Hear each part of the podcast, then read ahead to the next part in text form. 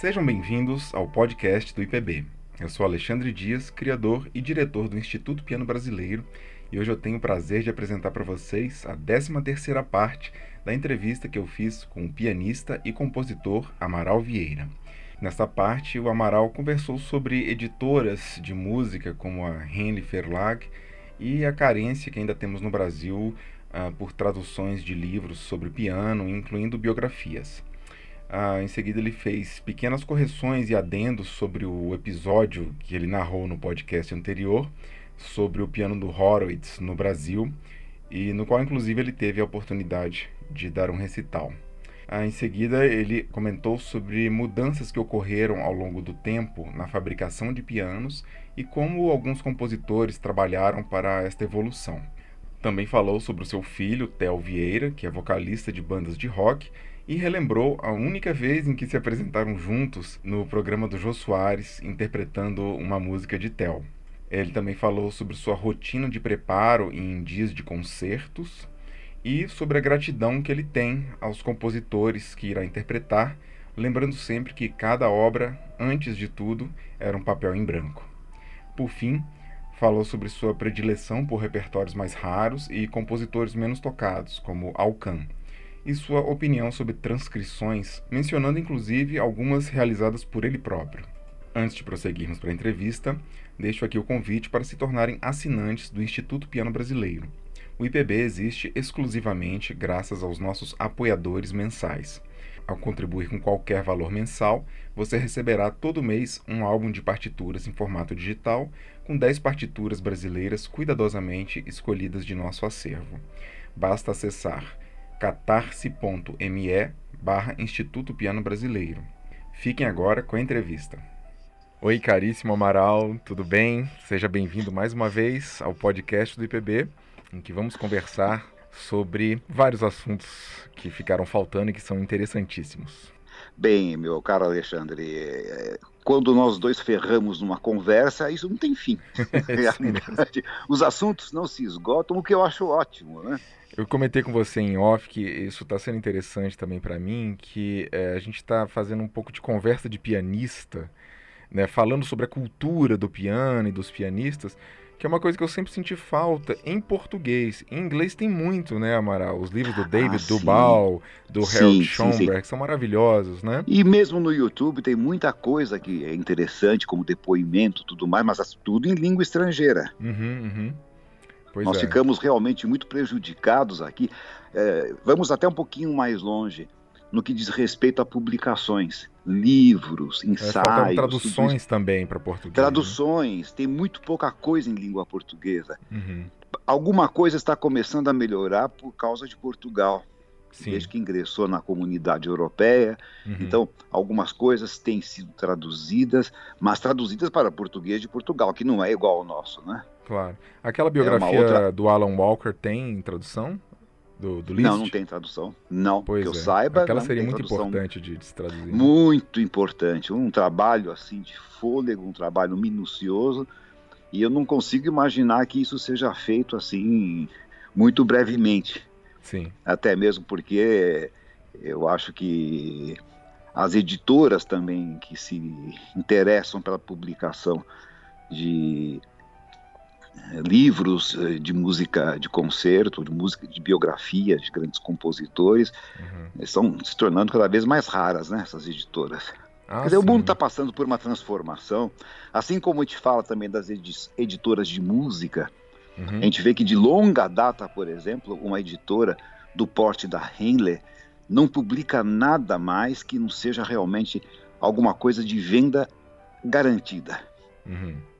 Eles continuam publicando as invenções, as sinfonias de Bach, continuam Sim. publicando o cravo bem temperado, suítes francesas e inglesas, sonatas de Beethoven, Isso. peças de Brahms, né, peças de Chopin, mas na realidade não existe um interesse em ampliar esse catálogo. É, é só eles são que... especializados né, nesse, nesse nicho da música. Sim. Por exemplo, Liszt é até raro para eles publicarem, né? Eles são mais é, pouco, classicistas, barrocos, é. né? Sim, sim. Mas é a Mas, na, na melhor editora de, de, de, de partitura do mundo, né? Sim. Em termos de qualidade, em termos de conceito, com toda certeza. Uhum. Uh, não é perfeita. Sim. Temos que assumir isso, porque muitas vezes as fontes utilizadas para a publicação de uma partitura, principalmente nas obras, por exemplo, de, Beto, de, de Chopin, Sei. em que vários manuscritos são divergentes entre si, eles fazem lá uma, uma simbiose, uma misturança Sim. entre as várias versões existentes, a menos que haja diferenças muito gritantes que são publicadas separadamente, existe isso. E, é, e uma coisa que era por sorte agora mudou. Você não imagina a minha felicidade em relação hum. a isso. É, dedilhados das edições da Henley, ah, que eram sim. péssimos. É porque são dedilhados, péssimos. Eh, pelo que eu li, eram feitos é, por organistas, muitas vezes, e que não se aplicam ao piano. Ah, eu tenho a minha teoria quanto a isso. eu acho que eram pessoas que tinham assim um emprego de escrever dedilhados na partitura e que tinham uma mesa um escritório, nem piano por perto tinha. Então uhum. chegavam, colocavam a partitura e escreviam aquilo como um trabalho burocrático. Uhum. Eu conheci muito bem um deles, que você encontra em muitas partituras da Handler, uhum. que é um uh, Hans Martin Theopold. Sim. Esse nome, se você olhar as edições da Handler que você tem em casa, você vai encontrar com bastante frequência. Uhum. Ele esteve em um recital meu, depois quando eu fui fazer um recital num palácio. É uma história que não vou contar hoje, não, porque é meio longa.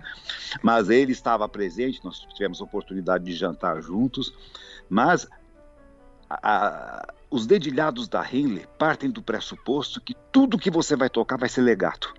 Uhum. Quer dizer, isso bate com aquilo que você falou a respeito do, de organista, né? Uhum, Uma exatamente. visão mais, or, mais organística, né? Isso. Tudo ligado. Então, às vezes, né? tem é, e nossa, mas um malabarismo. Você tem que ah, eh, passar polegar para baixo, passar polegar Sim. por cima, encontrar lá umas soluções.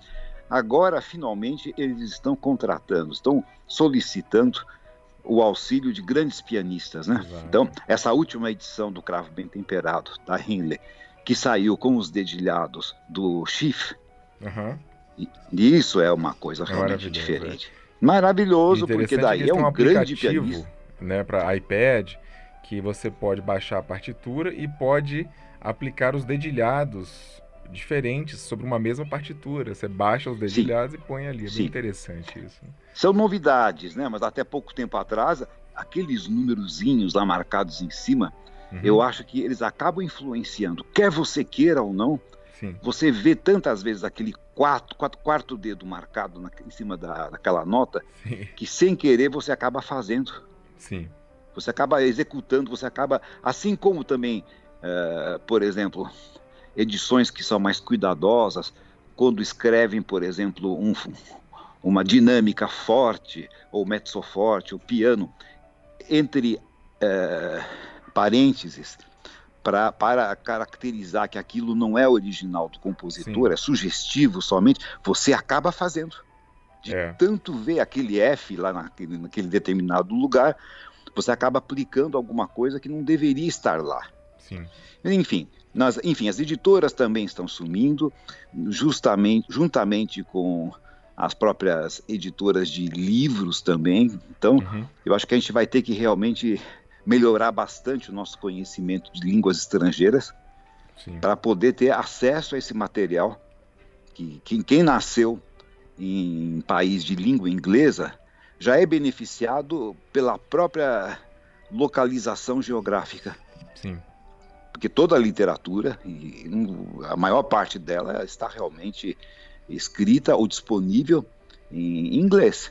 Sim se você tiver fluência em inglês, você teria um passaporte é para o paraíso.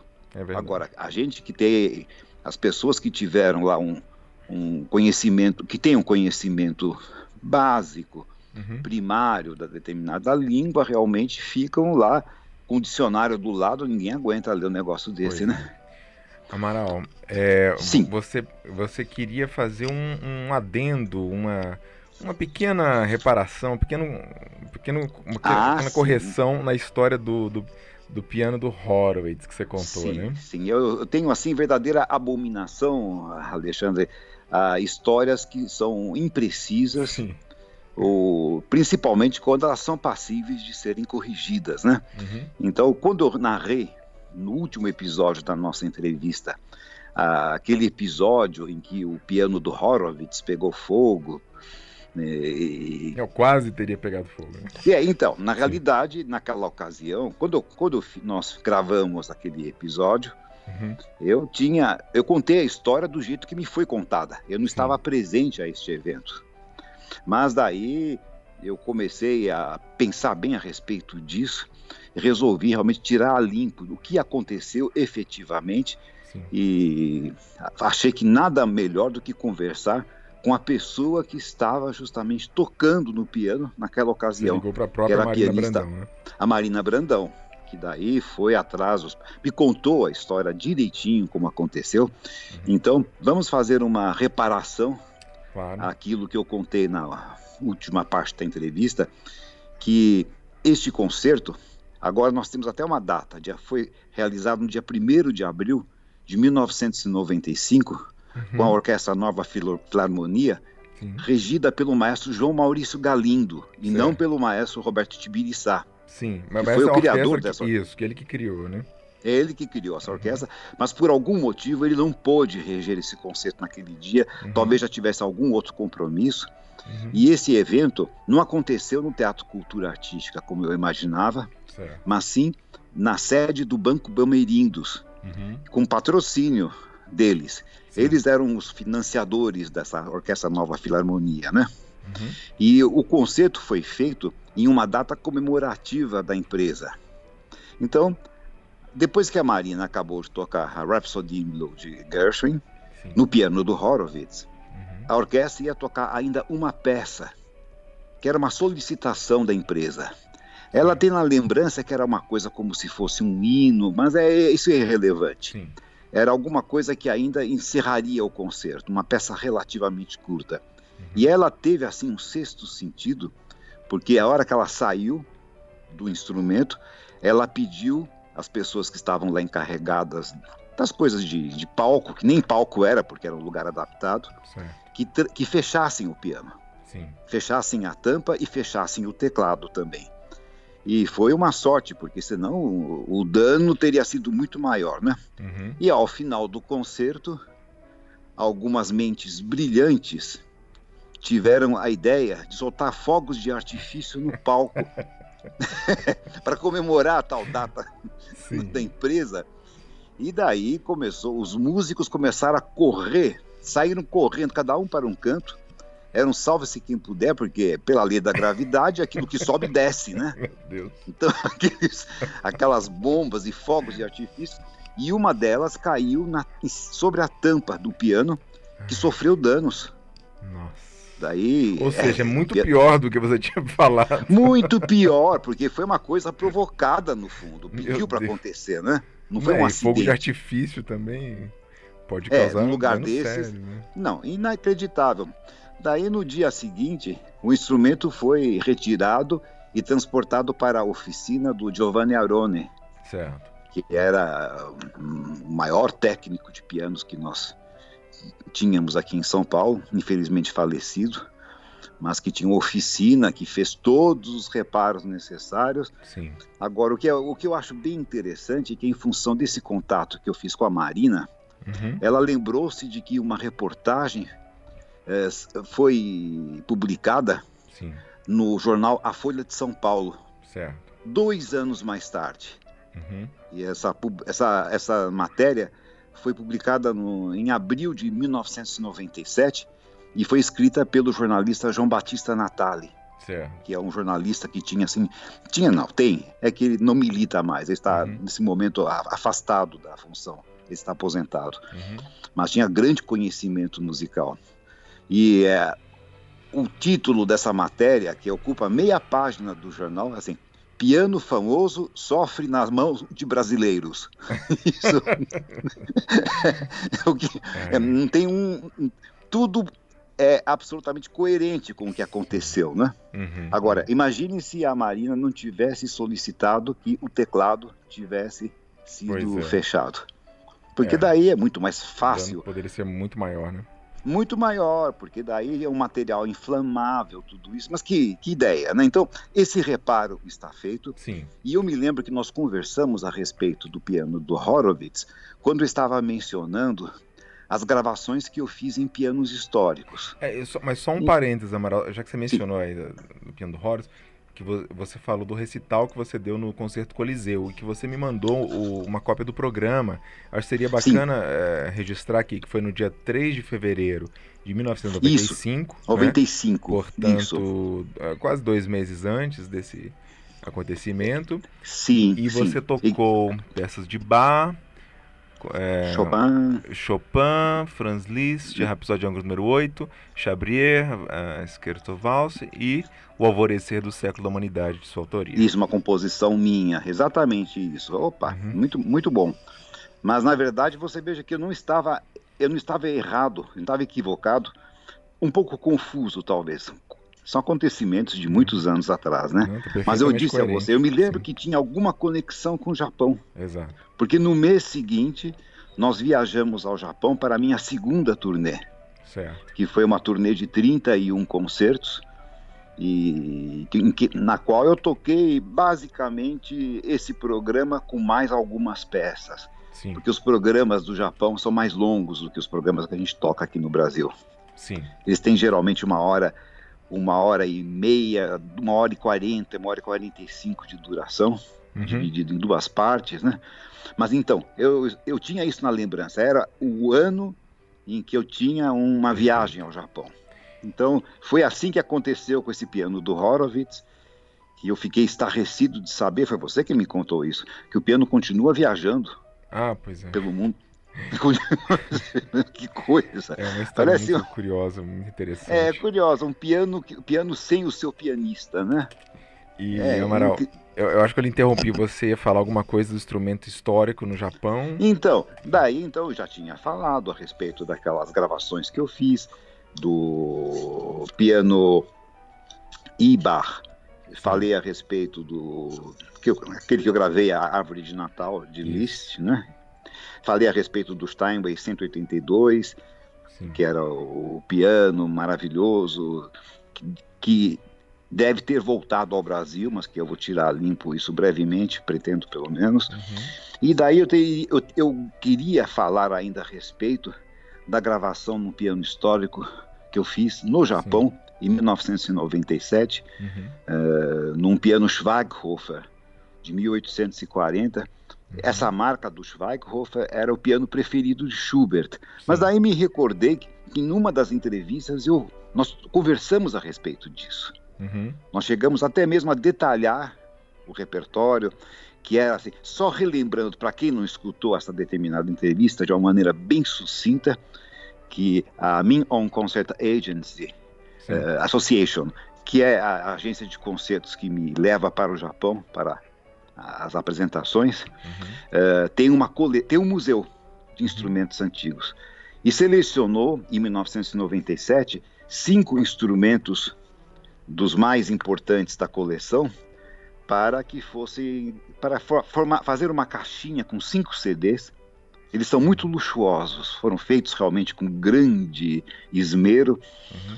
é, para registrar para registrar a sonoridade desses instrumentos na hipótese de que com o tempo parem de funcionar, né? Uhum. Então, um dos pianos foi um, um dos CDs foi gravado pelo Jörg Temos, o outro foi gravado pelo Kurt Rapf, outro eu gravei, outro foi o Hans Kahn, e o único que foi gravado por um japonês era um piano Strom, eh, gravado pelo Michio Kobayashi.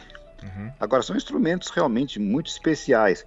Esse Anton Walter, por exemplo, que foi utilizado é de 1795. E o piano em perfeito estado de conservação. Mas então seria um piano forte. Piano forte. Sim. Tem um piano Johann Fritz de 1800. Eles têm um técnico especializado que só trabalha para o museu nessa parte dos instrumentos. Certo. O Schweighofer de 1840, 1830 a 1840, não tem muito como saber.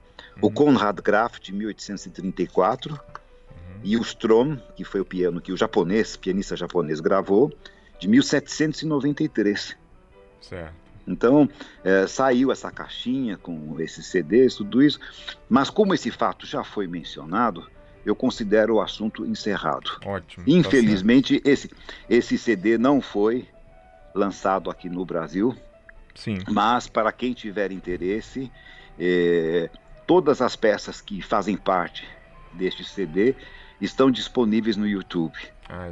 É uma sonoridade muito bonita, uma sonoridade muito límpida, muito uhum. cristalina. Uhum. Foi prazeroso gravar isso. E é, apesar do desespero do técnico, porque o piano teve que sair do museu. Sim. Foi transportado para um teatro em Saitama, que é um, um dos bairros de Tóquio, uhum. para as gravações. E é lógico que lá nesse teatro as condições de umidade, as condições de temperatura não eram tão constantes quanto no museu. Uhum. E o homem estava arrancando, arrancando os cabelos, desesperado, desesperado. O nome dele era Sr. Matsuo, se não me falha a, a memória. Mas Eu era uma pessoa. Sim. Não, só, só, só dizendo como era tocante o apego que ele tinha, o amor que ele tinha a esses instrumentos, dos quais ele cuidava já há mais de 20 anos. Então, todos os dias, mexendo, controlando tudo mais. Porque é só assim que você consegue manter uma coleção, não é, Alexandre? É, uma, uma, uma, forte mente na curadoria, né? É, exato, exato. Isso me faz lembrar. O...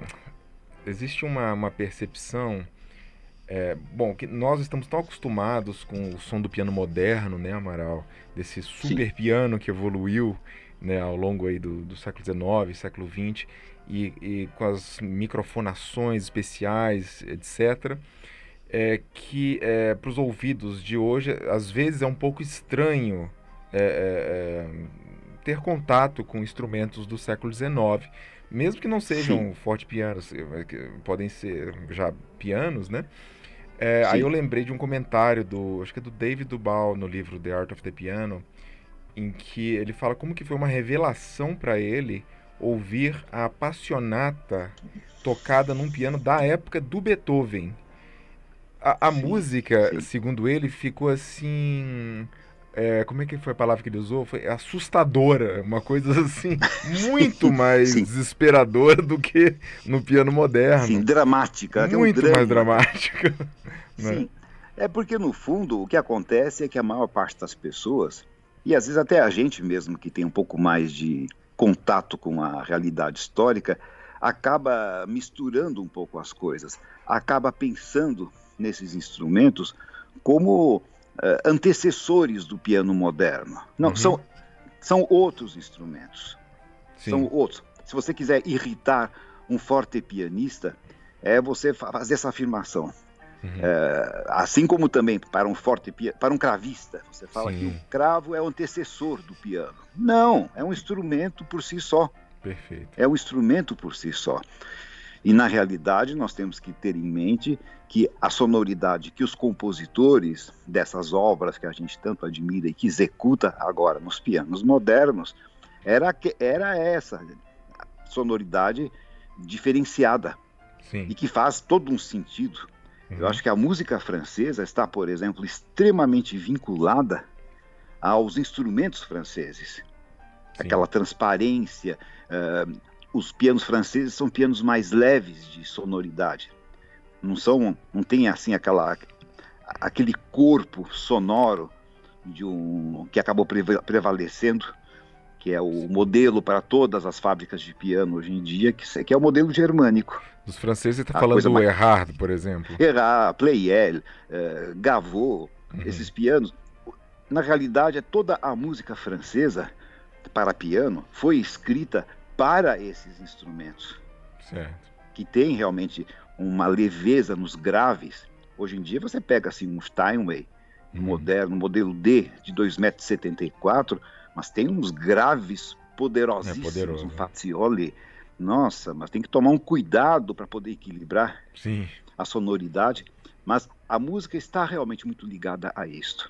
E sem sombra de dúvida, a sonoridade que Schubert que Beethoven, Weber e outros tantos compositores tinham nos seus ouvidos, em mente quando criaram as suas obras, Sim. ou até mesmo pra, na prática, porque também eram grandes intérpretes, uhum. era a sonoridade desses instrumentos. Mas o Liszt não.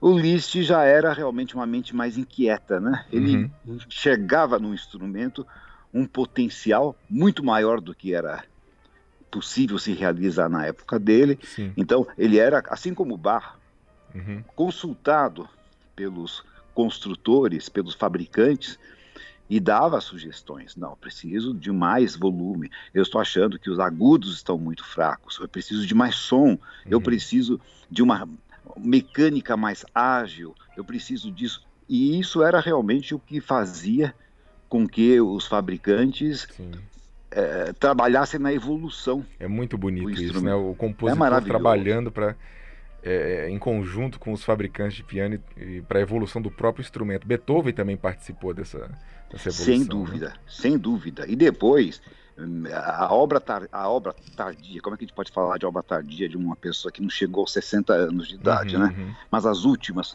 as obras da última fase, quando ele já estava praticamente totalmente surdo, é, já revelam também que ele estava é, imaginando um, um espectro sonoro muito além daquilo que os instrumentos de época eram capazes ah, de fazer. É interessante que é, os braços ficam mais abertos nas últimas sonatas do Beethoven, né? Sim. Você toca sim, nos extremos sim. e é muito. tem muitos trinados.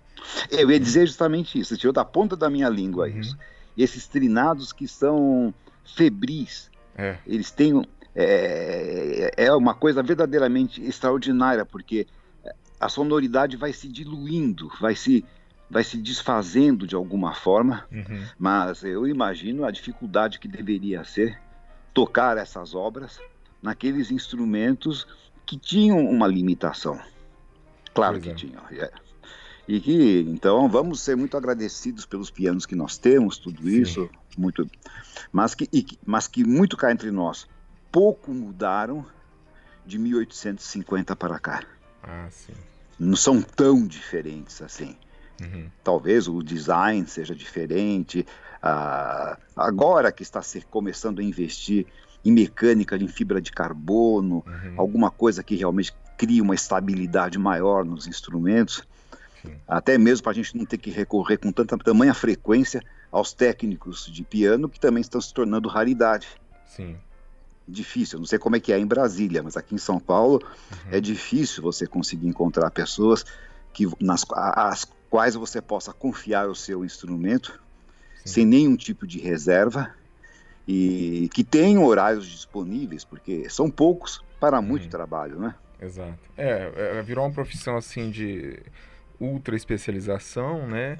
E que cada Exato. pianista desenvolve ali uma, uma relação praticamente de vida inteira com o seu técnico, né? É, é, é verdade. Eu, na realidade, como já disse, tive assim essa boa sorte, a fortuna, boa fortuna Sim. de poder trabalhar com o Giovanni Aroni muitos e muitos anos.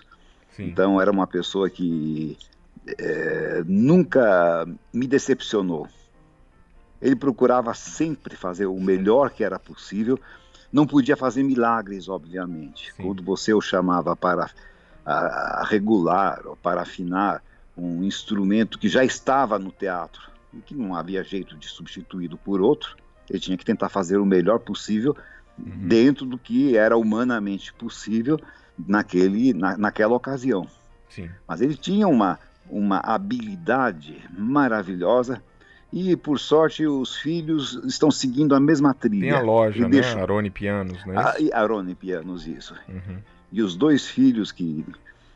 São três filhos, na realidade. Tem uma filha que uhum. cuida mais da parte administrativa e dois filhos que trabalham mais, assim, mãos à massa nos próprios instrumentos. Certo. Então, estão seguindo os passos do pai. É lógico, não se chega a uma excelência simplesmente por uma questão de vontade é uma questão também de treino, de prática, experiência, né? Uhum. E, e o próprio Giovanni diz, dizia, contava com muito orgulho, com muito prazer, que ele havia adquirido o conhecimento dele né, nessa área de trabalho de, de, um, de um técnico que morou em São Paulo muito tempo. Uhum. É, eu não sei o primeiro nome, era Barra, o sobrenome. Uhum e que depois mudou-se para Minas Gerais e lá ficou. Mas era também, ao que tudo indica, uma pessoa extremamente é, exigente, porque uhum. assim, eu acho que o bom profissional ele tem que estar feliz e satisfeito com, a, com o resultado daquilo que ele faz. Uhum. Ainda que você diga, não, tá bom assim, tá bom, não, não, não, pode ficar melhor. Sim, ele, um padrão. Ele né? que tem, é, exatamente, ele que terá a última palavra. Ele tem essa exigência, esse compromisso consigo próprio, né? Sim. Então essa foi a história que, no fim, ficou agora bem contada, a história do piano do Horowitz. A, a, rememoramos um pouquinho em rápidas pinceladas as gravações históricas. Amaral, é, vamos lá. É, eu Sim. queria te perguntar é, sobre a sua rotina de concerto, no dia de concerto, Sim. que até foi uma sugestão né, que lhe passaram para a gente Exato. conversar a respeito, eu achei excelente. Mas eu queria aproveitar é, de relembrar uma entrevista que você deu no Jô Soares, em que você até mencionou é, de um, é, tem, tem uma espécie de uns, uns saquinhos de papel que você bate um no outro e aí eles ficam quentes, né, para você esquentar as mãos. Por isso que eu quero usar isso como gancho. Mas uma coisa ainda mais curiosa é que nesse dia você tocou com seu filho, Theo, é, uma música dele, né? E de uma, música de... vertente musical totalmente diferente do que você está acostumado, né? Você podia comentar um pouco sobre isso? Claro, claro. No, o nosso filho caçula, o Theo, que está agora com 40 anos de idade. Uhum. Passa o tempo, né, Alexandre? Sim. É, ele sempre foi muito musical. Ele realmente herdou muito essa parte genética, tanto do meu lado como do lado de Yara. Uhum. E ao ponto de que quando ele era pequeno de tudo, tinha acho que quatro anos de idade, eu perguntei a ele o que, que ele queria de presente de Natal. E ele disse assim: Eu queria um rádio de fitas Hum. Quer dizer, um aparelho de uma fita, fita cassete, né? Uhum.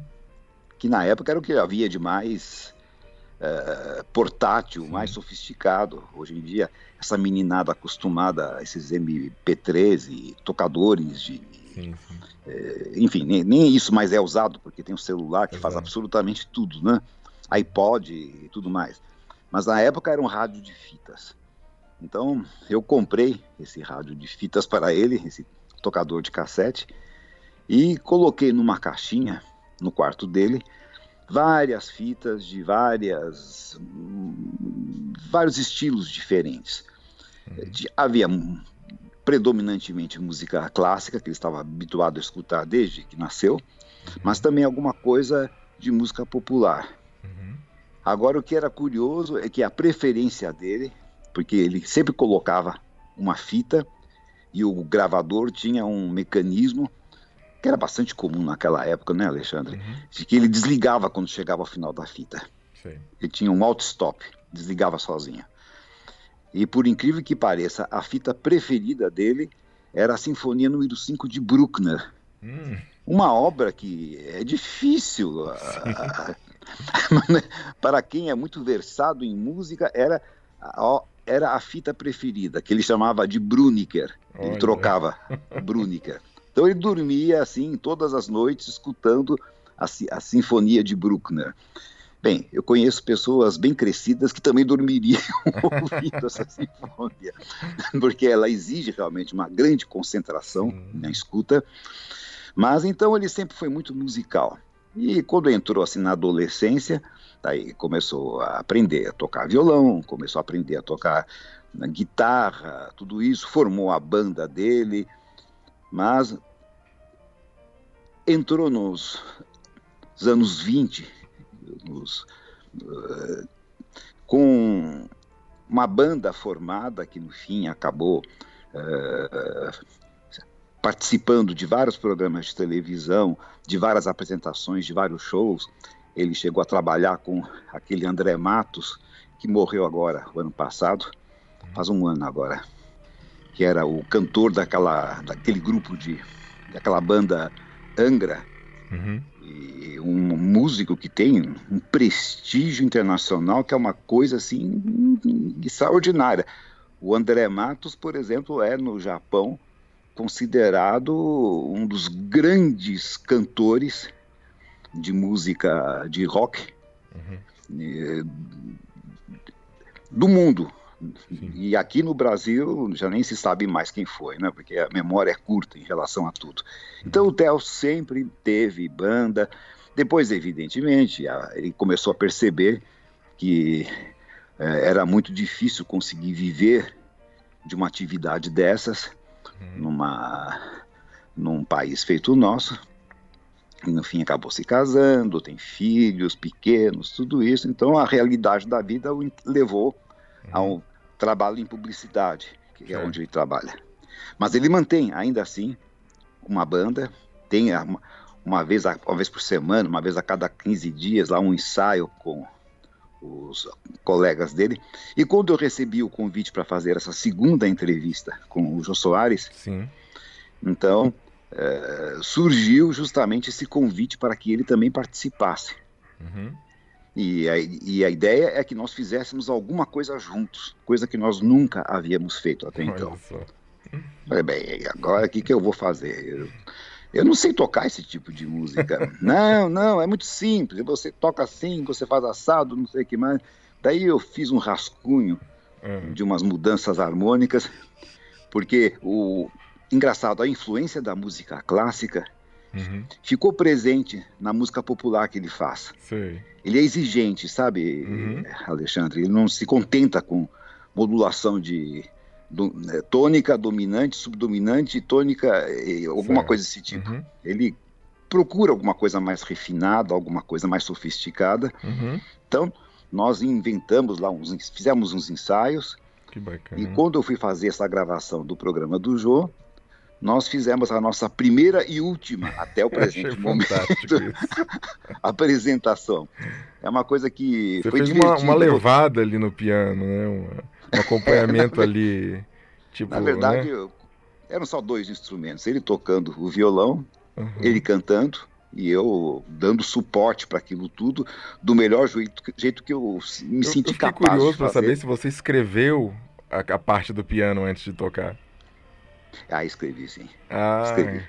Escrevi. Escrevi. Não, não, vou dizer que, escrevi, que, eu tenho escrito todas as notas, sim. mas escrevi um esqueleto, pelo menos, para ter um norte nisso sim. tudo, né? Porque é um outro universo. Eu nunca sim. tive contato assim mais estreito, do ponto de vista prático. Eu tenho, tive contato auditivo, escutar música popular, mas nunca de sentar, tocar é, como alguns fizeram. E você nunca tentou já... pegar, só por uma curiosidade, Amara, pegar uma melodia e cifra, assim, você já, você já tentou mexer dessa maneira com, com música? Olha, até, até já tentei, até uhum. já tentei, mas me senti muito amarrado, muito limitado aquilo. Certo. Eu acho que eh, se, se dependesse da minha vontade e tivesse que fazer, Uhum. Porque senão eu iria ser sentenciado à prisão perpétua, alguma coisa do gênero. Eu preferiria improvisar livremente alguma coisa. Sim. Na verdade, acho que vai dar mais certo isso do que seguir um, um, um roteiro pré-determinado. Aliás, é uma das poucas coisas que me irritam na, na música de jazz. Hum. Quando você pega a formação clássica do trio de jazz, né, que é piano, violoncelo e bateria. Piano baixo, então, bateria. Piano baixo, bateria, então, é isso. Piano baixo, bateria. Quando chega determinado momento lá da música, para todo mundo. Então, o contrabaixo fica lá fazendo uma improvisação, uma coisa, toca, toca, toca, toca, uma coisa muito virtuosística, é, muito bem, daí passa isso para a bateria, que faz também lá sua improvisação, uhum. daí passa para o piano, uhum. que também começa a fazer lá suas diabruras e uhum. vai para cá, vai para lá. Mas eu tenho certeza que isso tudo é calcado em modelos uhum. pré-determinados. Não é tanto, não é tão improvisado quanto a Sim. maior parte das são, pessoas são imagina. São pacotinhos já, já é, prontos exato. que vão, Exatamente. Uhum. E que de acordo com a vontade daquele momento, libera um pacotinho, libera uhum. outro, emenda com o outro, mas Sim. não é verdadeiramente uma improvisação. Sei. Existe lá um roteiro já escrito. Improvisação, no meu entender, é algo que é criado mesmo, naquele instante Sim. do zero, né? É, e, e, aliás, já que você mencionou isso, eu acho que seria interessante a gente mencionar que temos no Brasil, aí em São Paulo, um dos maiores gênios dessa arte, que é o André Memari, né? Ah, sim, o André é um fenômeno. é um fenômeno. Ele tem realmente uma. Eu não gosto de falar uma facilidade, porque uhum. isso dá, dá, a entender que é uma coisa que caiu do céu no Sim. colo dele, não é? Mas ele tem essa essa vocação, ele, tem essa esse dom, acho que é a palavra certa, Sim. que ele soube trabalhar muitíssimo bem para poder fazer algo muito criativo a partir, mas, mas na realidade nós tivemos o privilégio de conhecer algumas poucas pessoas com esse mesmo com esse mesmo dom. Sim. Almeida Prado era um deles, né? Pois é. O Almeida Prado era capaz de improvisar assim horas seguidas. Uh, e no estilo partir... que você quisesse, de qualquer compositor. Qualquer né? estilo. Dissesse Mozart, dizia Schubert, dizia Debussy, dizia Ravel, dizia qualquer e coisa. também que o Cláudio de Brito também tinha essa facilidade. Não cheguei a escutá-lo nessa. Acredito, não cheguei a escutá-lo. Acho que é a Laura Jakovski que mencionou isso no livro dela, que ela, ele sei, fazia sei. esse tipo de sei. também. Quem tinha muita facilidade também em improvisar, eu não cheguei nunca a ouvir nada gravado, mas só por relato, né? Uhum. Seria o, o, Klein, o Jacques Klein. Ah, pois é. O, é a carreira do Jacques Klein é um absurdo, assim, é das coisas mais improváveis da, da história. Porque ele sim, começou como sim. um pianista de trio de jazz, justamente do estilo que você está falando. E aí um belo dia ele ouviu naque, no, naquele filme o Concerto de Rachmaninoff, é, número 2, e é, ficou encantado e começou a tirar de ouvido. Só que com o dedilhado todo. de música popular, né? Não, é, pois é. Os dedos todos de... tortos, né? E aí ele foi ter aula com o Aloysio de Alencar Pinto, que ensinou para ele o dedilhado do Orlov. E aí ele foi ter aula com a Lúcia Branco, e depois foi para os Estados Unidos, e o William Capel, depois Bruno Seidelhofer, e aí primeiro prêmio do concurso internacional concurso de Genebra. De Genebra exatamente. é uma... Que pianista que era, né? Tocava é, realmente como poucos. E Mas... dos pouquíssimos pianistas brasileiros que fizeram a integral das sonatas de Beethoven no exterior. Ah, pois é. Ele chegou a fazer isso mais de uma vez na Holanda. É. Quer dizer, olha o prestígio que Esse era o elemento do Klein, era, era sonatas de Beethoven e de Mozart. Sim, sim, sim. É. E Agora, diz que se também você colocasse um piano na frente dele, um copinho de uísque e um, um, ambiente bem descontraído, era capaz de fazer maravilhas. Sim. Era um pouco assim aquela senda que seguia o, o Gulda, mas que Exato. de uma certa forma, uma certa forma formalizava. Ele escreveu as obras, né? Exato, a obra do Gulda é bastante interessante, Sim. assim como a obra desse grande pianista e compositor russo que faleceu recentemente, agora no comecinho de Ah, o Nikolai Kapustin. Kapustin, é, exatamente. É maravilhoso. Pois é. Maravilhoso. Aliás, há uma gravação magnífica sua, Alexandre. Ah, imagina. Do estudo, Opus 40, né? É, Opus 40 número 1, aquilo foi sempre um sonho. Tocar aqui, não, mas você tocou aquilo realmente que teria deixado o Kapustin muito orgulhoso. Nossa, mas você veja, quanta, quanta arte existe nisso. Quanta é. exigência como, como, como você tem que ser um pianista extraordinário para conseguir tocar esse repertório.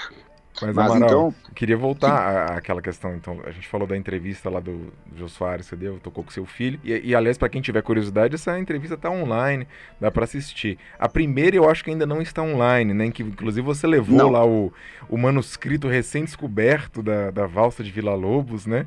E sim, tivemos um sim. momento único na televisão brasileira em que os músicos da, da banda ali leram à primeira vista o, o manuscrito, né? É, isso foi uma experiência fantástica, né?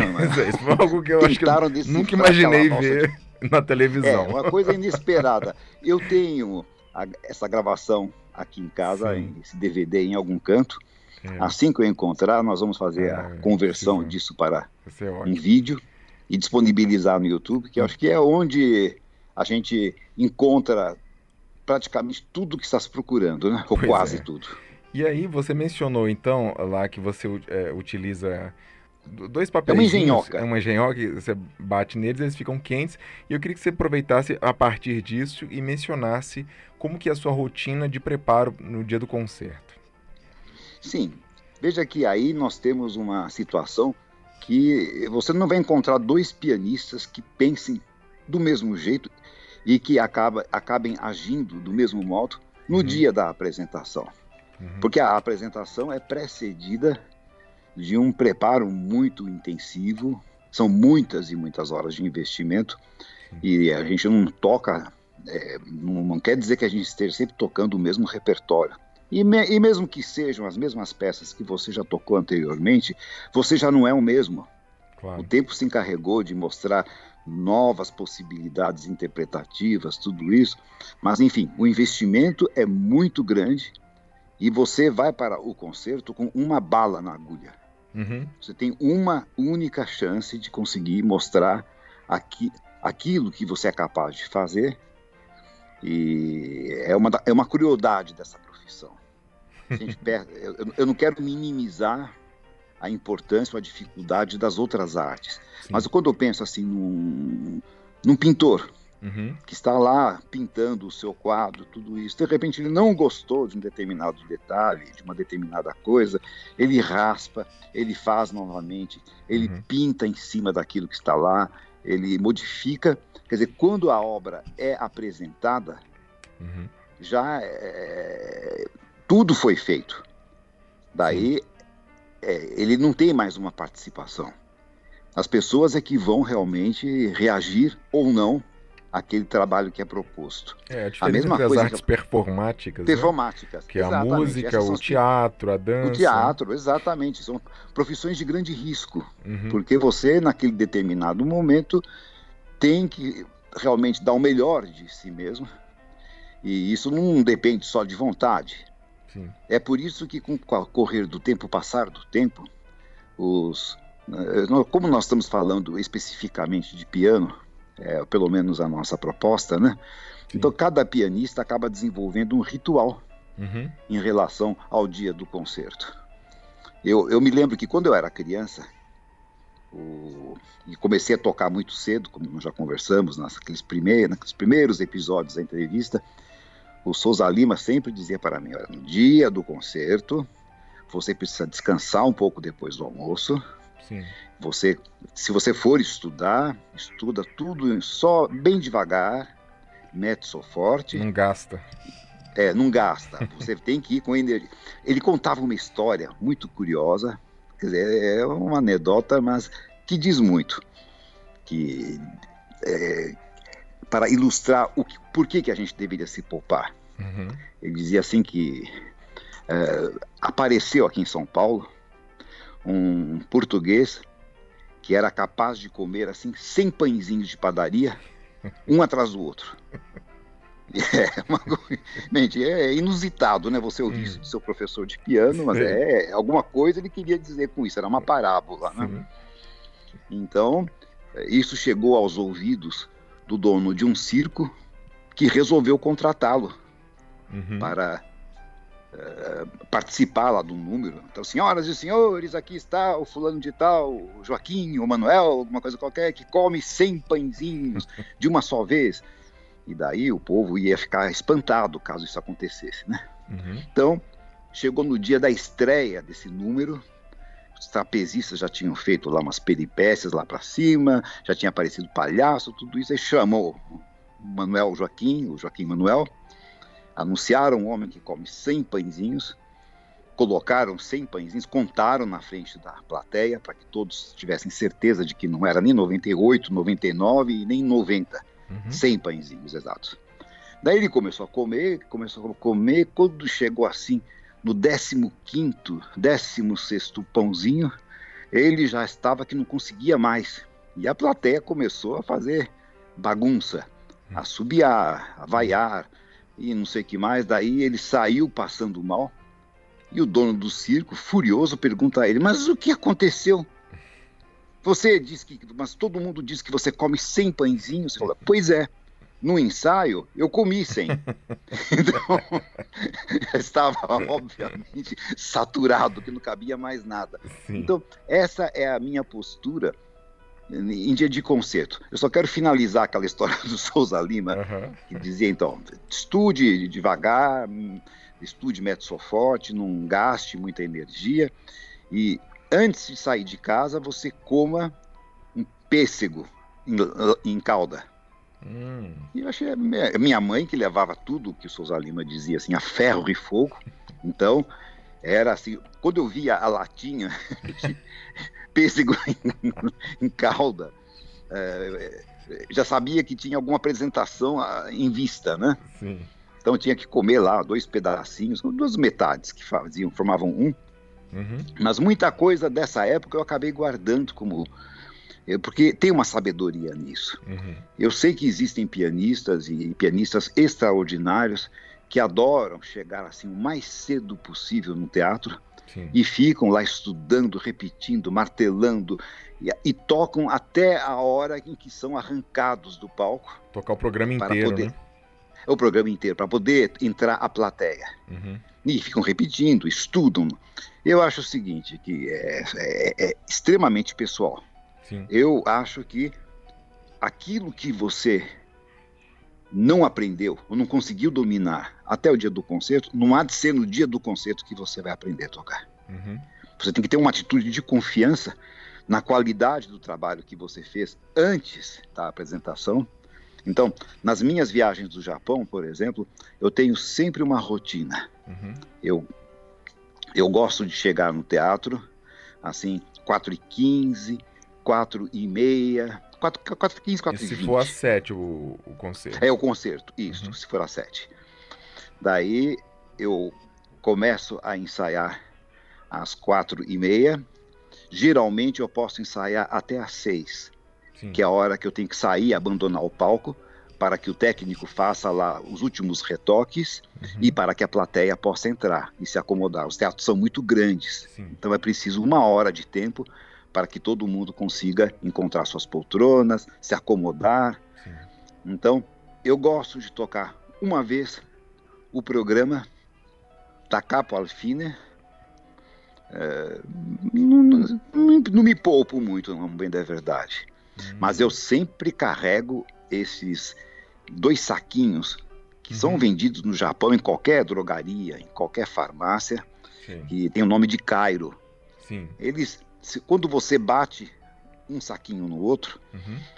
eles liberam um calor que é uma coisa assim, é muito agradável. Sei. Eu, por exemplo, eu preciso de me sentir aquecido para Sim. tocar o calor. Então, é, e uma coisa que também é, é, é, bem da minha natureza. Não quero dizer que seja certo nem que seja errado, porque aí não existe o certo e o errado. Existe como cada um se sente melhor, né? Uhum. Mesmo que haja um piano no camarim, Sim. eu prefiro não tocar. Hum. Eu saio com, eu saio do ensaio com aquele calor do Sim, ensaio, com aquela memória do piano. com aquela memória, isso, do aquele, daquele instrumento, uhum. das características daquele piano que eu toquei. Sim. E daí vou comer alguma coisa.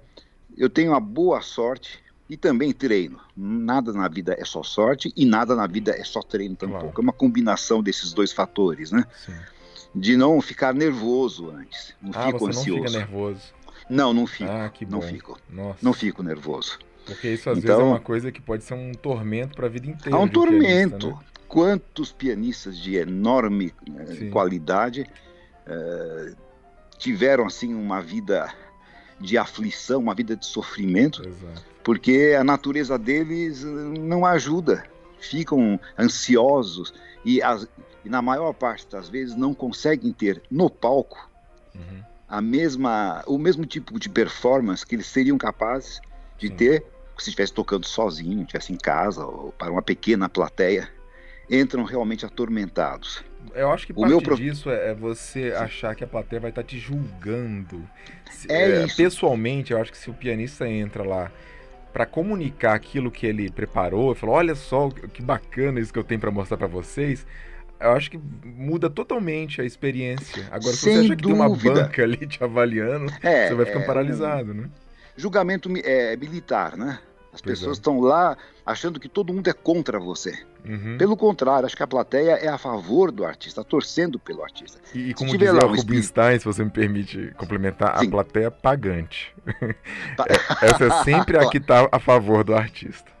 Sim. Sim, é lógico. A, que, a que recebe o convite é, é a que mais critica. Bem, tem uma justificativa para isso muito, muito clara né, na minha cabeça. Hum. É que a partir do momento que você pagou e de preferência pagou caro uhum. um ingresso, se você realmente achar que aquilo que você está recebendo em troca não merece, não vale isso, você está fazendo meio que papel de idiota, né? Uhum. Então é melhor é melhor que você goste para justificar é. o, o, o, gasto que o custo que você teve. Está ali porque... junto com, com o artista, né? Com o artista. É. Mas eu, eu, eu, não vejo assim realmente que eu nunca senti na minha vida que eu me apresentei para uma plateia com animosidade, sim, com sim. pessoas é, já predispostas a não gostar daquilo que você faz. Sim. Acho que pelo contrário, acho que a arte é comunicação e é impossível você ter a pretensão, e não tem nem como saber isso, é, de agradar a todos. Pois é. Existe também a questão de é, idiosincrasia, existe a questão é, que é incontrolável de que algumas pessoas vão se afinar mais com o seu modo de, de se Sim. apresentar eu, por exemplo, tenho vários vídeos é, lá no YouTube, em algumas outras plataformas digitais, mas eu sou um pianista pouco gestual. Sim. Eu, eu sou muito sóbrio tocando. Uhum. Mas eu sei que existem pessoas de plateia que gostam muito de ver um pianista a mise-en-scène, né? A mise-en-scène, uma coisa mais da lá, antiga, o antigo, antigo modo do Pogorelic, ao modo do Lang Lang, uhum. ao modo assim, porque eles acham que a pessoa que está realmente fazendo aquelas caras de sofrimento, uhum. do Mitsukushida, meu uhum. Deus, aquilo é um horror, né? Tem que ouvir, não, pode, não pode, não pode assistir, tem que escutar a gravação. É, já que você Mas... mencionou o Trifonov, que eu acho um dos maiores do mundo, também costuma fazer muitas expressões sim, faciais. Sim, eu detesto isso, porque é, ninguém tira da minha cabeça que não seja alguma coisa é, intencional. Você acha que pode ser Às vezes é um, um teatro, né, você diz? Um teatro. Uhum. No caso do, do Pogorelli, isso foi comprovado. Uhum. Que não sei quem foi que teve acesso ao camarim de um uhum. recital, isso na fase em que ele estava realmente em grande forma, que de, long, de longa data já não está mais, né? Uhum. Mas quando ele estava se apresentando, entrou no camarim e as partituras estavam lá em cima de uma mesa. Uhum. Então, a pessoa resolveu dar uma xeretada naquilo uhum. e encontrou várias anotações aqui. Neste Fá sustenido, jogar lentamente a cabeça para trás. nesse, nesse acorde, tombar a cabeça para o lado esquerdo. É uma coreografia. É uma Olha coreografia. E as pessoas, muitas vezes, diante de uma uh, performance uhum. desse jeito, acabam achando: olha como ele está sentindo a música, né? Olha como ele tem sentimento. E se é. você, de repente, não manifesta isso fisicamente, é, é, é porque você ou é frio, Exato. ou porque né, você está. Uh, enfim. Eu, eu lembrei como, da o Horowitz e o Heifetz Sim. recebiam esse tipo de crítica, porque nem o Horowitz nem o Heifetz faziam caras e bocas e, e praticamente ficavam Nada. parados, né?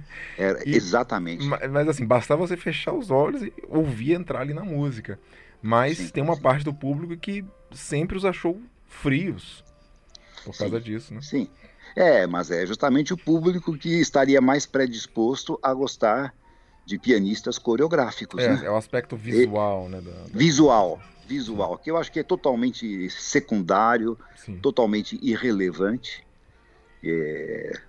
Você está lembrado, Alexandre, quando o grande Sviatoslav Richter começou a tocar uhum. uma partitura na estante? Ah, sim. Não é porque esse homem não soubesse tocar aquelas obras. Imagine, como é que você toca uma peça é, um feita uma sonata 111 é, pois é, é. no estudo de Chopin, olhando, é, lendo. Não está é. lendo. Uhum. Aquilo é uma rede de segurança para uma consulta. Uhum. E ele publicava nos programas dos concertos dele uma explicação por que, que eu toco com partitura. Sim. E era uma coisa muito convincente, porque ele dizia assim: tocar com a tocar todo o repertório de memória implica em inúmeros riscos. Então, muitas vezes, o pianista tem que trabalhar duas ou três vezes mais estudar duas ou três vezes mais aquele repertório que será apresentado, uhum. é o que ele chama de overwork, né? Sim. Trabalhar em excesso para ter, para prever tudo o que de errado pudesse acontecer. Então, assim, Sim. eu, na realidade, eu acho que se a gente trabalhar, estudar a peça, o necessário para que ela tenha o nível com o qual a gente esteja satisfeito uhum. para a apresentação, é o suficiente. Agora, aquele tempo que eu dedicaria a fazer o trabalho de overwork, de trabalhar em excesso, eu prefiro estudar novas peças. Aplicar uhum. esse tempo em novas. Até mesmo porque, daí tá que chega o ponto que eu agora uhum. queria chegar. O que, que há de tão bonito assim, uhum. visualmente, na interpretação de um pianista? A menos que seja um Apolo Uhum. Uma pessoa lindíssima, belíssima, tudo isso, mas também, depois de 10 minutos, você já viu, né? O que uhum. tinha que ter visto. É, não tem nenhuma beleza. O que interessa é o resultado sonoro. É aquilo que a pessoa está recebendo como mensagem Sim. musical, artística. Então não tem nada de bonito nisso. Uhum, uhum. Então, é, para que ficar fazendo essas macaquices? Vai para cá, vira a cabeça, desce, faz aquela cara de sofrimento, que cada nota tem uma importância. Mas era uma coisa que consta que Liszt explorava, né? Bem, é, isso era de época. Pois é. A gente tem que realmente também levar em consideração que os tempos eram outros Sim. e que as mulheres desmaiavam. Ele era como se fosse o um dos Beatles, né, na, na da, Sim, época. Superstar. É. Então, as pessoas tinham desmaios na plateia, as mulheres jogavam as luvas para sim, sim. quem conseguisse pegar. Imagine fazer isso hoje é completamente ridículo, né? é. completamente fora de propósito, mas é fazia parte justamente dessa fase do romantismo e esperava-se que um artista tivesse esse tipo de atitude um Amaral, intérprete. Voltando assim, Sim. ainda sobre sua rotina, é, você é, tem mais alguma coisa para complementar? Você tem alguma superstição, alguma coisa que você gosta de fazer sempre do mesmo jeito? Hum, na verdade, uma coisa que me acompanha desde que eu era garoto, bem da verdade, e foi um, uma coisa que na realidade a esposa do Souza Lima, a Dona Maria, uhum um dia me puxou de lado, assim, eu ia fazer um concerto com o maestro no Teatro Municipal. Ela falou assim: Olha, meu filho, isso foi antes da apresentação, não foi assim no dia, mas antes. Uhum. Uma coisa que eu acho que você deve fazer sempre na sua vida, você tem que agradecer antes de entrar no palco aos compositores por terem criado essas obras tão maravilhosas que você vai tocar. Hum. Eu acho um pensamento bonito, um pensamento nobre, Sim. Esse princípio da gratidão. Sim. Porque a gente pode, gente tem que imaginar o seguinte, Alexandre. Cada, um, cada obra dessas que a gente tem a oportunidade de apresentar e de propor a uma plateia, era, antes de qualquer outra coisa, papel pautado em branco. Exato. Então houve um momento em que o compositor teve a escolha de escrever ou não escrever, compor ou não compor. Uhum. E aquele processo de composição muitas vezes era um processo uh, difícil, um processo realmente exigente, um processo que consumia. A gente pega um compositor que todo mundo ama, com muita justiça, com, por, pelos muitos méritos que tem, Chopin, por exemplo. Sim. Existem relatos de que às vezes ele encasquetava lá com um determinado trechinho, um compasso de uma música e ficava uhum procurando alternativas, é, duas, cinco, dez, às vezes ficava duas semanas uhum.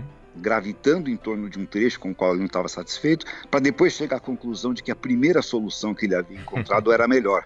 Mas então, a gente tem que ser agradecido a uma pessoa dessas, né? Sim, exatamente. Tem que haver, tem que haver um, sentido, um sentimento de agradecimento. Então, é algo que me faz bem. Sempre Perfeito. saindo do camarim, indo para o palco, ao invés de ficar invocando a ajuda de Santo Onofre, que quer que seja alguma coisa desse uhum, tipo, uhum. É, eu prefiro realmente agradecer aos compositores pelo legado que deixaram, pelo esforço que fizeram, e sempre me lembro de que aquilo era, antes de qualquer coisa, um papel em branco. Que foi preenchido com ideias maravilhosas, né? Mas não tenho, assim, grandes rituais não pode isso, não pode aquilo. Uhum, uhum. Lógico, não tenho também Você não come isso, antes, né? Isso quer dizer, eu mordisco, como uma coisinha, sim, sim. como um sanduíche, como um chocolatinho. Gosto muito de tomar um, um bom café, uhum. um chocolate quente se tiver, gosto muito. Não é que não vá viver sem isso. Sim, sim. Mas é, eu não consigo imaginar como é que certos artistas consomem quilos de comida uhum. antes de uma apresentação, né? É. Principalmente os cantores. Uhum.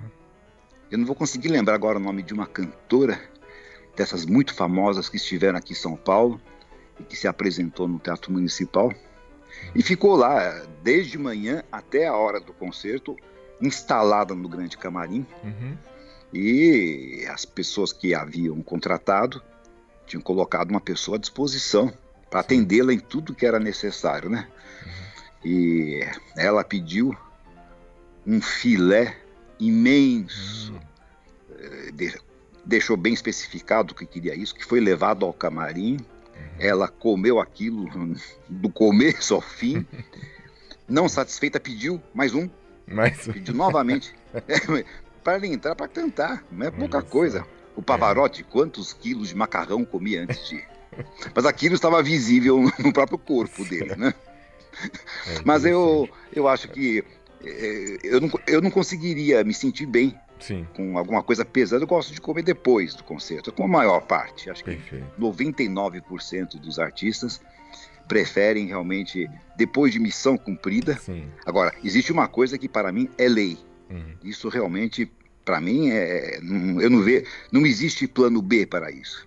Hum. Nada de álcool uhum. durante uma turnê, durante uhum. um trabalho, nada. Certo. Nem uma gota, nada. Não que eu não tenha vontade uhum, uhum. de tomar uma taça de vinho, tomar uma cerveja, Sim. alguma coisa, mas. Você acha que aquilo pode é, é, não, digamos, afetar seus não. reflexos, talvez? Isso, isso afeta. Sim. Com toda a certeza. Uhum, uhum. Afeta com toda a certeza. Alguns acham que é relaxante. Ah, tomar uma copa de champanhe antes de entrar no palco, uhum. porque dá uma leveza, sei lá o quê, mas eu acho sim. que um, uma atividade que requer a máxima precisão, a máxima concentração, claro. para que você colocar em risco uma coisa dessas? Uhum. É, até mesmo porque se você precisar de alguma coisa externa que relaxe, então daqui a pouco nós estamos igual ao músico de orquestra, é. que quando está uh, estressado, vai fazer concertos seguidos, ciclos de sinfonias de Mahler com repetições, ou óperas de Wagner, que são muito longas, tudo isso, tomam uh, um comprimido de beta-bloqueador. Nossa. Muito, muito frequente isso. Muito frequente. Hum. Que no, para diminuir um pouco os batimentos cardíacos, eh, lentificar um pouco as reações. Uhum. Então, eu acho que daí deixa de ser uma coisa construtiva. Se você precisar agredir o seu organismo para conseguir fazer música, então alguma coisa está é, errada. Com certeza.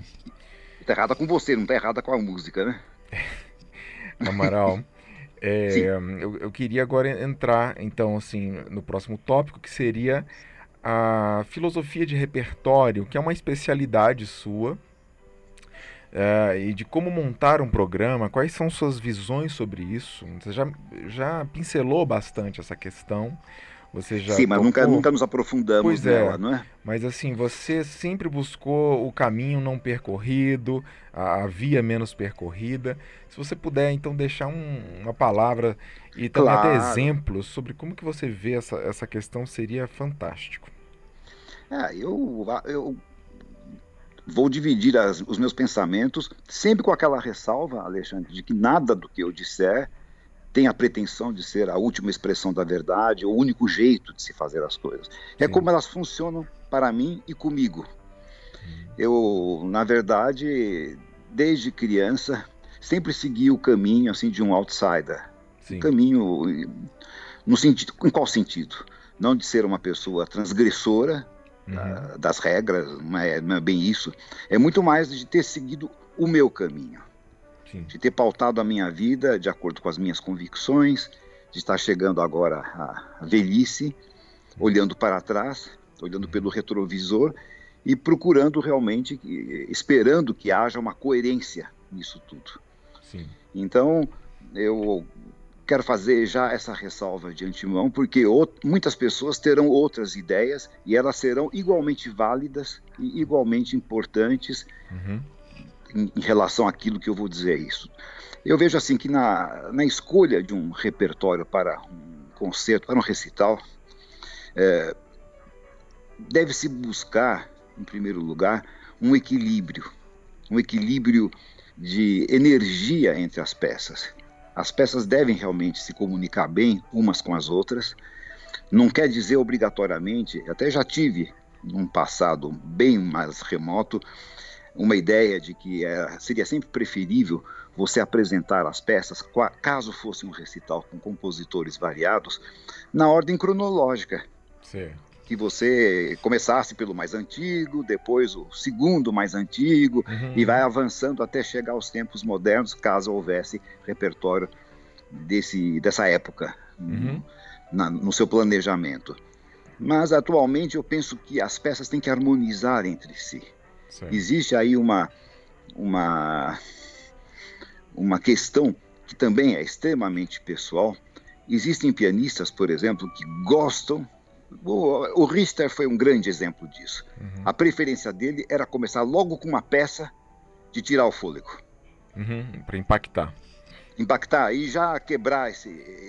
Ele praticamente tocava a primeira nota do da peça, da primeira peça do programa, no ato de sentar-se à banqueta. Hum. Ele, não, ele não sentava, ficava esperando dois minutos, um minuto, uhum. olhando para a direita, para a esquerda, não passava lenço no piano para enxugar nada, não sei o que. Ele já sentava tocando. Sim.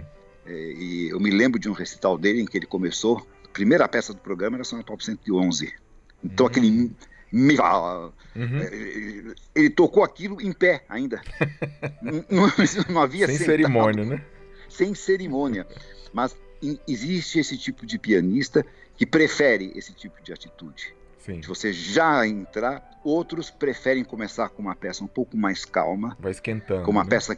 Esse é esquentando. Uma peça que uh, dê a você a verdadeira, a verdadeira relação, a verdadeira dimensão uhum. da acústica do lugar em que você está se apresentando. Sim. Porque é muito diferente você fazer um ensaio Sim. num teatro de 1.500, 2.000, 3.000 lugares, vazio. Ah. E lotar e, uma, e um teatro com as pessoas. Isso muda muito a, a percepção. É, os corpos absorvem o som. Né? Absorvem. Então muda, muda muito. Então, é, alguns são mais cautelosos, gostam de começar com uma peça um pouco menos é, sonora, alguma coisa que dê para explorar mais esse lado. Sim. o que me parece bastante adequado. Uhum. Mal não faz. Sim. Acho que você começar uma, um programa de recital com uma transcrição daqueles prelúdios uh, corais de Bach, do Busoni, uhum. ou, ou, de qualquer outro. O Horowitz qualquer... costumava começar assim, né? Com um Babusoni. Sim, sim. Sim, sim. Isso é uma coisa que vai muito bem, uhum. ou com uma peça introdutória que coloque você naquele ambiente. Sim. Mas na sequência disso tudo, é lógico, você tem infinitas combinações. Sim. É muito improvável, a menos que você toque assim, olha, eu vou tocar neste próximo recital as, uh, uh, o primeiro volume do Cravo Bem Temperado de Bach. Vai, é. ser, vai ser essa sequência igual para todos. Não tem escolha. Não tem escolha. Você vai tocar as últimas sonatas de Beethoven, vai, então também tem, não tem escolha. Você pode, no máximo dos máximos, tomar a liberdade de deslocar uma sonata, de começar uhum. com algo, é, cronologicamente falando, estou me referindo, né? Sim. Ou, então, é muito improvável que você faça escolha de um programa de recital que já tenha sido tocado por qualquer outro pianista. Exatamente aquele, aquela mesma ordem de peças, aquela mesma sequência Uhum. E eu acho sempre que a plateia tem uma expectativa de que a última peça seja sempre uma peça de fogos de artifício, né? Ah, sim. Eu não vou, me, eu nunca vou me esquecer de uma entrevista que o Yevgeny Kissin, uhum. esse grande pianista russo, uhum. jovem, consagrado no mundo inteiro, deu quando já era o Kissin, já era assim um, um dos 10, 15 pianistas mais cotados, mais reconhecidos da, da atualidade, e que perguntaram ao final da entrevista qual seria um sonho que ele teria. Uhum.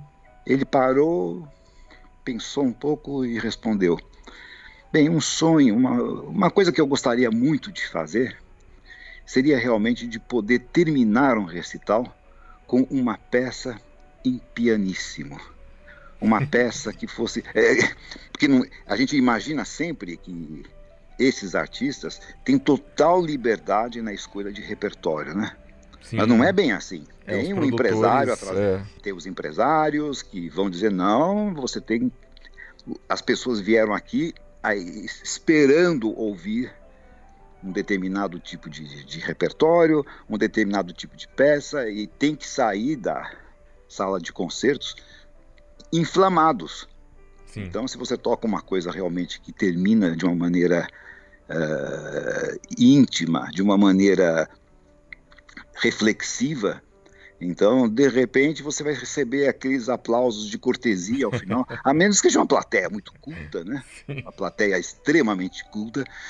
Mas a gente tem que pensar que não é sempre assim. Estou lembrando de duas então... peças do Schumann que, que são extremamente arrebatadoras, mas acabam em pianíssimo e tal, que é a tocata do Schumann, né? Sim, sim, sim. E que alguns até fazem forte no final, porque não, não aguentam acabar é, em pianíssimo. A, né? pressão é muito grande, é, muito, é tanto esforço para. É.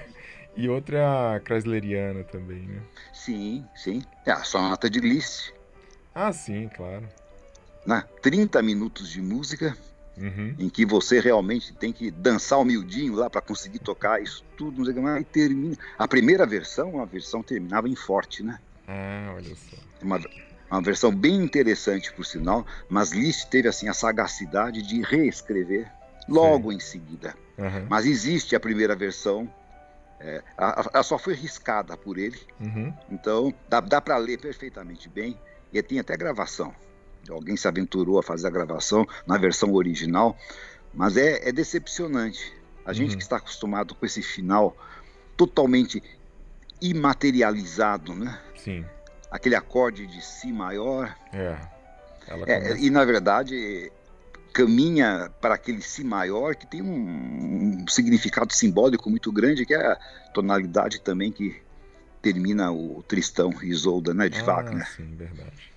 Então, que o Furtwängler dizia com muita propriedade, o grande maestro alemão Wilhelm Furtwängler, que com aquele acorde de Si maior é, chega ao fim um século, uma era. E interessante, porque quando Wagner criou, só um comentário agora, Sim. foge um pouco ao escopo daquilo que estamos conversando, mas é interessante como pensamento. Wagner sabia que aquilo era a cereja no bolo, era o fim de uma época. Sim. E trilhou um outro caminho depois disso. Uhum. Mas a maior parte dos compositores que não tinham a genialidade de Wagner acharam que aquilo era o início de uma nova era. Uhum. E re... pegaram justamente aquele estilo do cristão como ponto de partida para alguma coisa que já tinha se esgotado em si Mas é também muito impressionante. É uhum. É muito. E aquela morte de amor, aquela é uma coisa realmente é. assombrosa. É uhum. maravilhosa sob todos os pontos de vista. Sim. Então, nem, te, nem todo repertório é, e nem todo pianista tem a liberdade de tocar tudo aquilo que ele gostaria. É isso não é um quer dizer motivo que... de porque a música brasileira não costuma figurar em recitais internacionais também, né? Sim, também tem isso. Também tem isso. Agora, Alexandre, uma coisa que precisa ser dita em relação à música brasileira, eu não sei como é que anda a situação atual eh, em relação às entidades arrecadadoras de direitos autorais, que uhum. parece que estão bastante enfraquecidas atualmente, né? Uhum. Mas houve um momento em que a pessoa que programava, colocava no seu programa obras de compositores brasileiros ou vivos ou que ainda faziam jus ao pagamento de direitos autorais, tinham que pagar realmente uma verdadeira fortuna, às vezes o um valor superior ao cachê que estavam recebendo para a apresentação, pagar do próprio bolso, porque as entidades não estavam acostumadas a arcar com esses custos, né? Sim. Então, muitos, muitos pianistas que eu conheci, conheço, estão, uhum. estão vivos aí. Uhum. Uh, optaram, então, para fazer um programa para ser impresso pro forma uhum. e na hora da apresentação anunciava.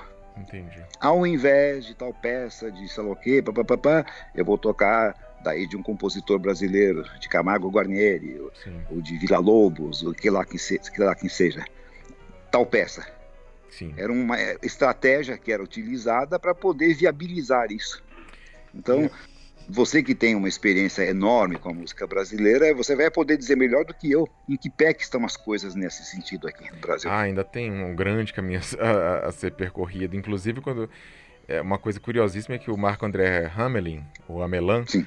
ele gravou Amelan. aquele CD maravilhoso de Heitor Villa-Lobos, mas Sim. o plano original dele era que fosse de Radamés Inátali, né? Então isso mostra um pouco também como é que são problemáticas as coisas às vezes. São ele, muito problemáticas. Foi impedido, né? Quer dizer, não, não, não pôde, não, não conseguiu gravar de Radamés. Mas, Amaral, eu queria que você também falasse sobre compositores raros. Quer dizer, você virou um especialista também em tocar né, compositores diferentes e obras obscuras.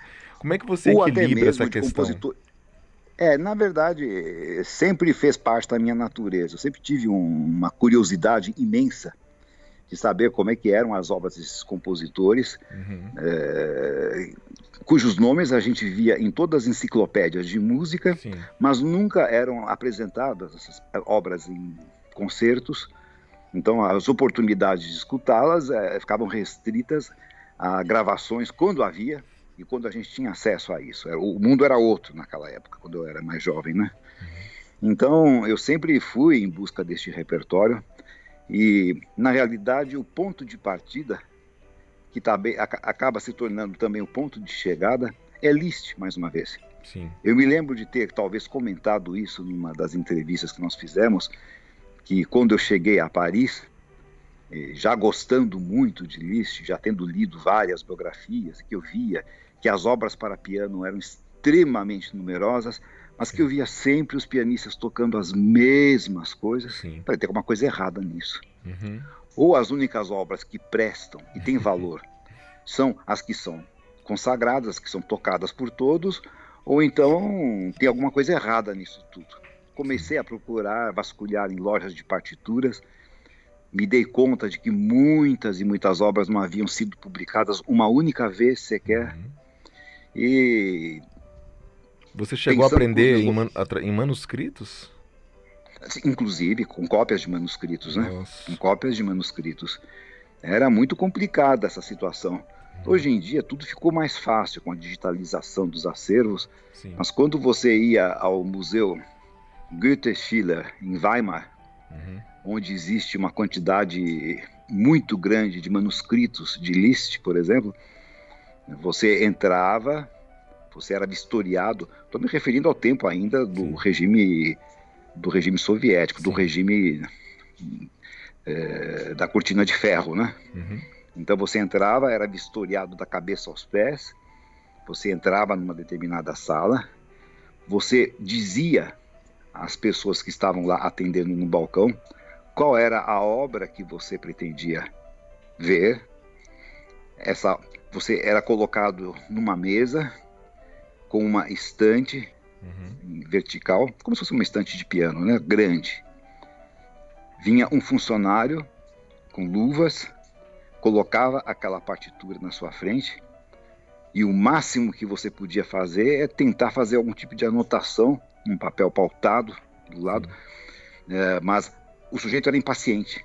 Ele queria virar a página o mais rapidamente possível. Não se podia fotografar, Uhum. Não se podia xerocar, imagine, nem pensar uhum. nisso. Uhum. Nada, tudo era proibido.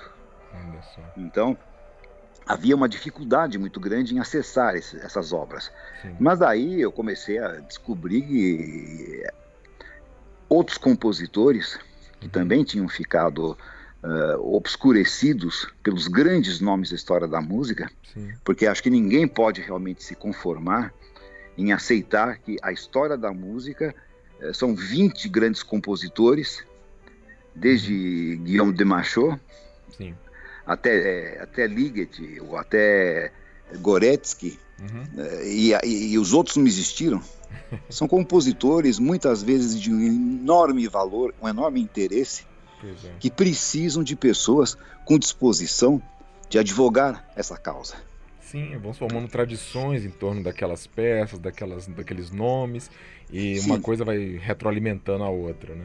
Exato. Então, no fundo, você advogar a, a causa, um, uma causa já ganha por unanimidade, Uhum. Acho que você não tem que convencer ninguém de que a Sonata Op 111 de Beethoven é uma grande obra, é uma obra-prima, das maiores coisas que, maiores criações musicais que o ser humano foi capaz de, de criar. Sem dúvida. É, não quer dizer que com isso que ela não deva ser tocada, mas eu acho que deveria haver espaço para quem tem uma carreira é, inteiramente dedicada Sim. à performance, também a curiosidade de conhecer outros repertórios, a ousadia de incluir obras de compositores menos conhecidos. Sim. Eu tive a oportunidade, por exemplo, de incluir em vários recitais obras do Charles Valentin Alcan.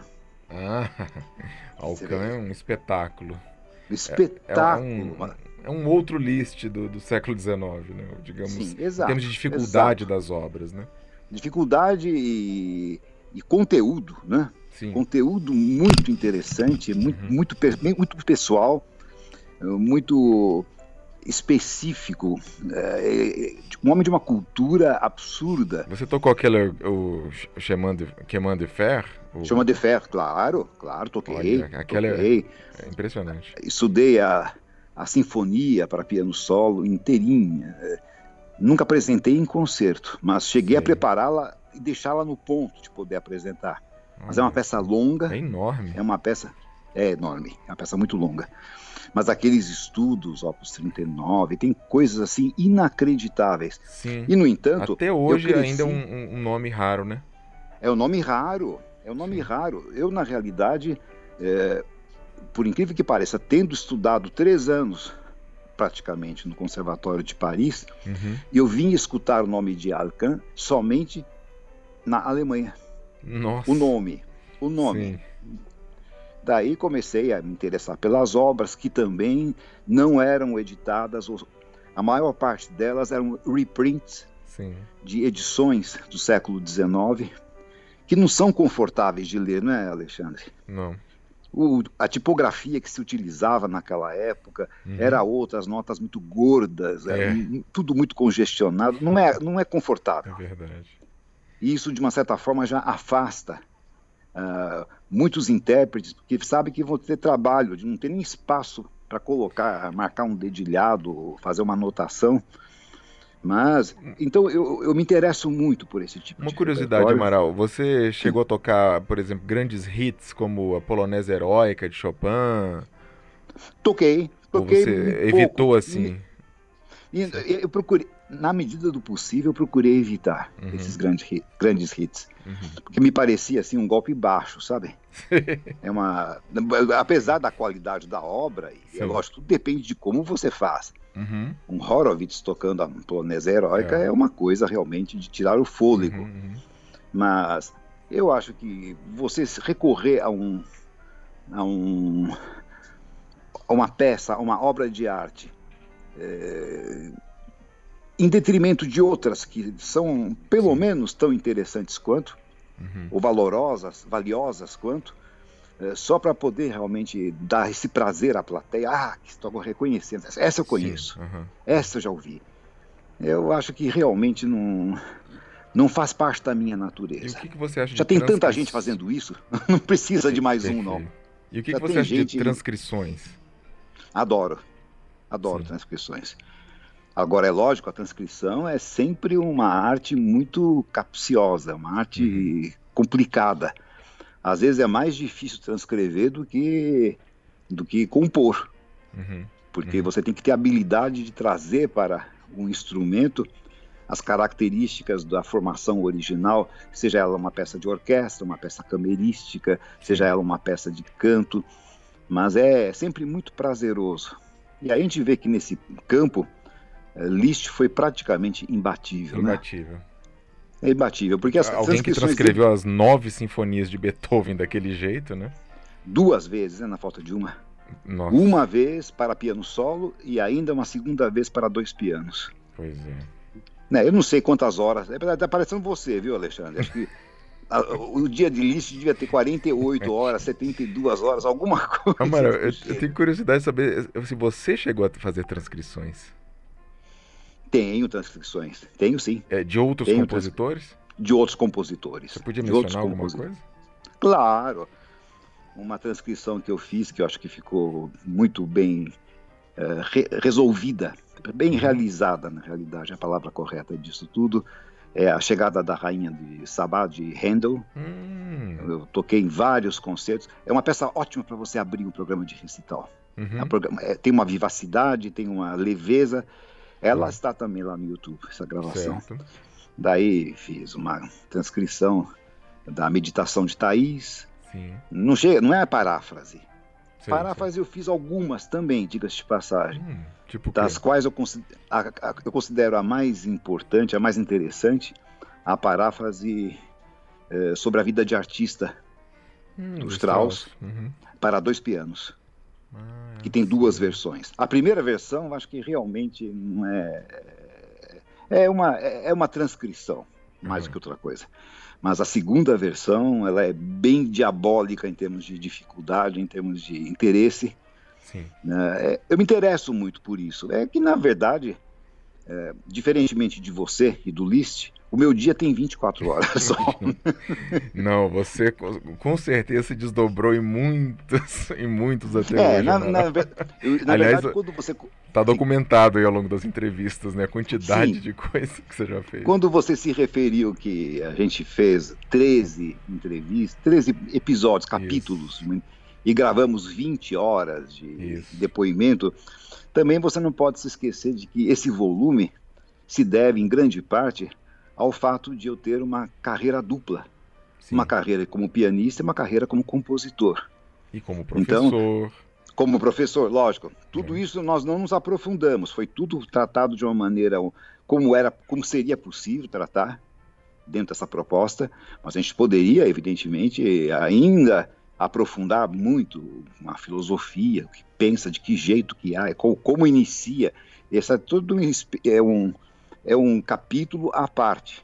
É, mas Amaral, então acho que aqui vai ser um, um bom momento para encerrarmos essa parte da, dessa entrevista e vamos é, na próxima falar sobre é, outras questões, também sobre a sua filosofia em relação à, à iniciação pianística, né? Como que tudo começa. Sim. Né? Eu acho importante isso, e, Alexandre. E algumas outros, alguns outros pontos ainda que, que ficaram. Residuais. É, residuais, né? E te agradeço mais uma vez, Amaral. É, cada, a, cada nova conversa é, a gente tem é, verdadeiras é, revelações e temos as informações iluminadoras. Só temos a te agradecer, Amaral. Imagina, Alexandre. Os agradecimentos são todos meus. Eu me sinto imensamente feliz, honrado por essa oportunidade. E vamos ver então se no próximo encontro a gente consegue aprofundar um pouco essas questões que eu acho muito importante, que dizem respeito assim à iniciação pianística, seja ela de crianças ou de adultos principiantes, é, e outros temas. Eu já, já, me lembrei de duas coisas que eu vou gostar de falar com você da próxima vez, tá bem? Perfeito, Amaral. Te agradeço mais uma vez e até a próxima. Até a próxima. Um grande abraço, Alexandre. Um grande, grande abraço, abraço aos ouvintes também. E assim ouvimos a 13 terceira parte da entrevista com o pianista e compositor Amaral Vieira. Acompanhe os trabalhos do IPB através das redes sociais, Instagram, Facebook, especialmente através de nosso canal no YouTube, em que temos publicado uma grande quantidade de materiais raros relativos ao piano brasileiro. Um abraço, tchau!